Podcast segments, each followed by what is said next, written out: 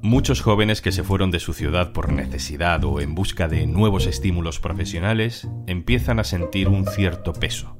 ¿Me quedaré a vivir aquí para siempre? ¿Cuáles son mis prioridades? ¿Debería volver? Soy Juan Luis Sánchez. Hoy en un tema al día.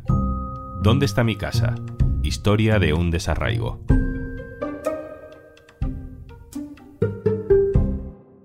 Una cosa antes de empezar. Hola, soy Juanjo de Podimo. Vengo a recordarte que, como todos los viernes, al final de este episodio te dejo una recomendación de un podcast para que disfrutes durante este fin de semana. Bueno, y cuando quieras, porque si entras en podimo.es barra al día, tienes 60 días gratis para escuchar todo el contenido de nuestra app. podimo.es barra al día.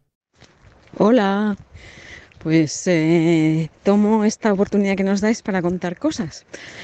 Os cuento, soy Berta y bueno, yo vivo en, Dinamarca, cerca de Copenhague, pero soy originariamente de Madrid. La de Berta es una de las primeras notas de voz que nos llegaron al WhatsApp que hemos abierto para recibir vuestras historias para este podcast. Gracias porque nos han llegado muchas y ya nos están dando la inspiración para varios episodios. Tienes el teléfono en la descripción.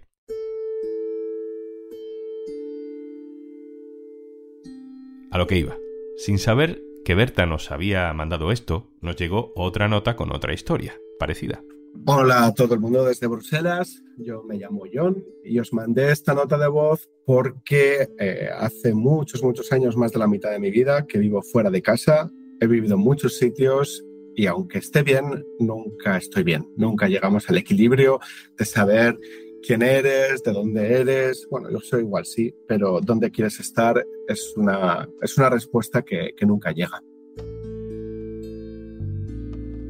Cuando escuchamos estas notas de voz, surgió en el equipo de Un tema al día una conversación muy interesante sobre el desarraigo, sobre la procedencia, el origen, el lugar que uno ocupa en el mundo, porque cuando uno sale de casa pierde cierta noción del lugar al que pertenece.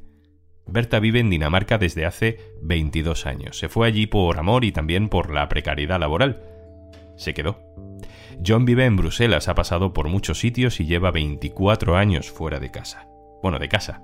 ¿Qué es exactamente estar en casa? ¿Saben Berta y John cuál es su casa? No. No, realmente, o sea, cuando yo vuelvo, especialmente de Navidad, ¿no? Porque es especialmente el bajón de enero, de haber tenido las ilusiones hasta arriba, ¿no? De ir a casa, ver a la gente y demás. Sí, entonces vuelvo a casa otra vez y me pregunto, a ver, ¿a qué casa estoy volviendo? Mm, las dos son mi casa y ninguna a la vez, ¿no? Es un poco esta sensación de estar entre dos mundos de una manera crónica, ¿no? Es como siempre estar entre España y Dinamarca, ¿no? Es una sensación a ratos muy incómoda, la verdad. Querría que fuera cualquier sitio donde mi, mi, mente reposara, descansara tranquila. No es un tema que me hago cada día, pero sí que a menudo. Es el motivo por el cual os dejé la nota. Es decir, ¿qué pasa con nosotros? ¿Quiénes somos? ¿Cuál es, ¿Dónde está nuestra casa? ¿Y qué tipo de casa es? Claro. Para muchos hablar de casa es hablar de procedencia, de origen. Para otros es el presente. Y recuerdo que en la universidad em, a veces decía, este fin de semana voy a casa de mis padres y algún compañero de la universidad me decía, ostras, ¿cómo suena eso a casa de mis padres? ¿Es tu casa? Y decía, no, bueno, mi casa está aquí. Es una especie de automedicación es decir, yo me he dicho a mí mismo siempre que mi casa era el lugar donde vivía, no de donde venía. Y 24 años después sigue siendo igual. Las historias de Berta y de John nos han gustado porque comparten raíz, la del desarraigo, pero desde posiciones diferentes. John, por ejemplo, lo tiene claro con Bruselas. Es mi casa. Bueno, y además yo quiero que lo sea. Lo que nunca sé responder es cuánto tiempo más será mi casa, si lo será para siempre. Estuve a punto una vez de empezar a comprar un piso, ¿no? Y, para una persona como yo, pues eh, disculpad el vulgarismo, pero te cagas encima, ¿vale? Es, no sé, es seguro que para mucha gente es muy fácil saber cuál es tu casa y seguro, vamos, pero yo todavía no he conseguido saberlo.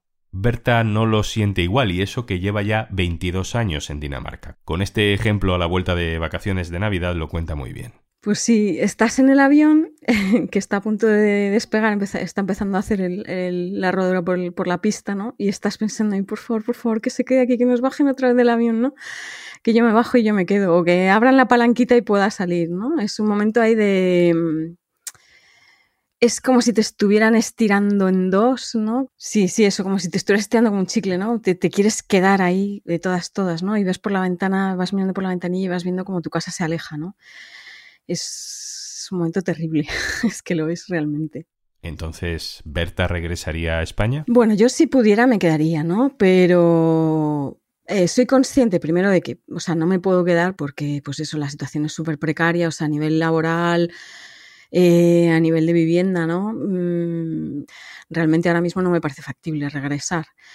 Pero sé que si un día, por la razón que fuera, regresara, echaría de menos, yo creo que a la semana estaría echando de menos cosas de Dinamarca, ¿no? Pero por otra parte, si pudiera, realmente sí que lo haría. O sea, si pudiera, realmente sí que me quedaría en España. Y comienzan las dudas. ¿Qué pasa si vuelvo? pues bueno, es que yo creo que se puede regresar infinitas veces, ¿no? Yo creo que desde el momento en que me fui, porque hay mucha gente que se va pensando que puedes volver siempre y que no va a pasar nada, ¿no? Y es que yo pienso que una vez que te vas, ya llevas el chip del regreso crónico insertado, o sea, ya eso no te lo puedes quitar, ¿no? A menos que hagas una estancia muy corta, yo creo que regresar se está regresando toda la vida, o sea, yo estoy regresando toda la vida, de acá para allá, de allá para acá, siempre. Ostras, claro, eh, creo que desde mi vida, como la de muchas otras personas, van por, va por ciclos. Entonces, al final de cada ciclo, cuando quieres cambiar o cuando necesitas cambiar, te lo planteas. Y si regreso, existe el miedo a volver con el rabo entre las piernas, ¿de acuerdo? Existe el miedo a no ser tú, entre comillas, el tú de, de tus últimas vidas. Existe existe sí un poquito de tensión, ¿no? Hay gente que da el salto. Si la valentía parecía antes estar en irse, a veces lo que a todo el mundo le sorprende es que vuelvas. Para esta paradoja hemos querido contar con un ejemplo fácil de entender porque quizá mucha gente ya lo conoce. Emilio Domenech, nanísimo. Hola. Hola, ¿qué tal? Emilio es periodista, tiene ahora 32 años, le hemos visto muchas veces en televisión, en La Sexta, con Neutral, en Twitch, en otras redes sociales, tiene una enorme comunidad de gente que le ha seguido estos años en su información, su análisis político desde Estados Unidos. Emilio, has decidido, quizá en tu mejor momento profesional, dejar Nueva York y volver a España. ¿Cómo se lo explicas a la gente que se sorprende? Lo estoy explicando con el ejemplo de la pandemia, que creo que muchos lo usamos para justificar algunas de las decisiones que hemos tomado en los últimos dos años. Eh, yo en pandemia me sentí más solo de lo habitual y Nueva York es una ciudad que te hace sentir muy solo. Y tuve la oportunidad de primero hacer FaceTime constantemente con amigos y especialmente con mi familia. Y luego también de jugar al Fortnite con dos de mis mejores amigos de Alcoy, de mi tierra, que me hizo reconectar con ellos de una forma que no había conseguido en los últimos años, pese a mis visitas dobles o triples a, lo largo de cada año en mi ciudad natal. Entonces eso me hizo repensar un poco cuál era mi futuro. Emilio, aunque uno sea muy sociable en su proyección profesional, hacer amigos de verdad, tener una red de intimidad personal o incluso familiar en una gran ciudad que no es la tuya, se puede hacer cuesta arriba, ¿no? Mira, yo he vivido, he reiniciado muchas veces mi vida. Entonces, cuando llegué a Nueva York, yo tuve un año de cero amistades, o sea, no tuve amigos durante mi primer año en Nueva York, fue volcado al trabajo. Luego conseguí hacer un círculo súper importante de amigos españoles y latinoamericanos que me permitió sobrevivir. lo que pasa es que pandemia hizo que del grupo de échale 14 amigos que éramos muy, muy unidos, se fueron 10. Quedamos cuatro y luego de esos cuatro otros dos se fueron a otra ciudad distinta en Estados Unidos. Entonces, claro, a mí es como que me resquebrajas toda mi red de seguridad, al menos en lo que es la inmediatez geográfica. ¿Crees que hay algo generacional en darle más valor a todo esto que al éxito profesional? Es una pregunta muy difícil porque tampoco me atrevo a hablar por, generaciones con las que tampoco tengo mucho contacto, al menos cuando he vivido en el extranjero. Pero lo que sí diré es que de ese círculo de amigos muy cercano, esa tendencia a decir, eh, tío, es que en España se vive de locos y no somos conscientes de lo bien que se vive en España. Entonces, en ese caso, no sé si es un factor generacional, pero yo lo que sí que estoy viendo es que por parte de los míos, de la gente que está a mi alrededor y que más o menos comparten mi, año de nacimiento, están viendo que España es una oportunidad única de establecer bandera y quedarte todo el tiempo que sea posible porque es mejor para, no sé si salud mental o, simplemente pues esa red de seguridad de la que hablaba antes, ¿no? De, de amistades, de familiares, que es muy importante para no caernos.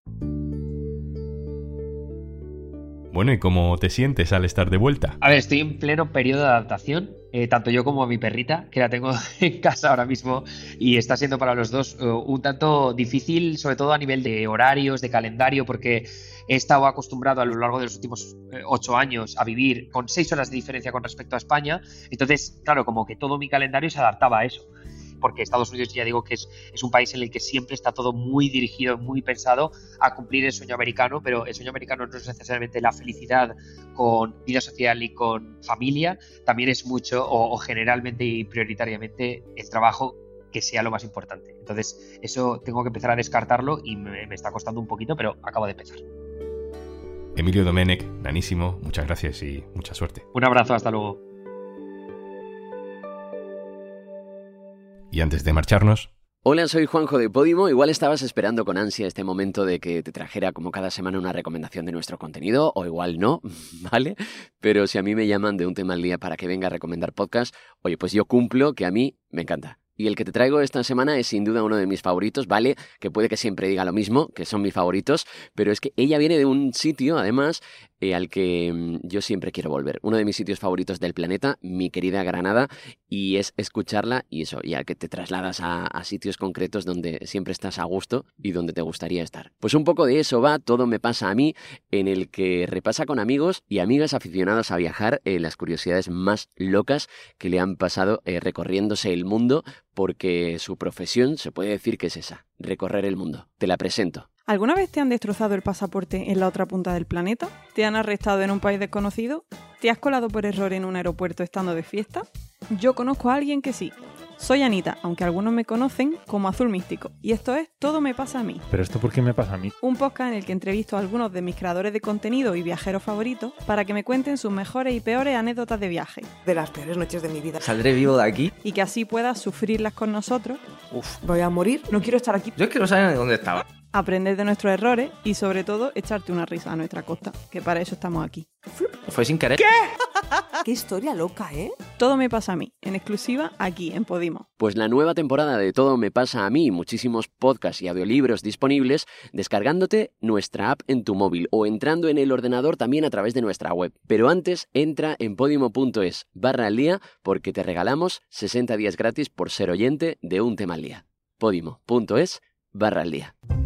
Esto es un tema al día, el podcast del diario.es. Si te gusta lo que hacemos, necesitamos tu apoyo. Hazte socio, hazte socia en el diario.es barra socio. Este podcast lo producen Carmen Ibáñez, Marcos García Santonja e Izaskun Pérez. El montaje es de Pedro Nogales. Yo soy Juan Luis Sánchez. El lunes, otro tema.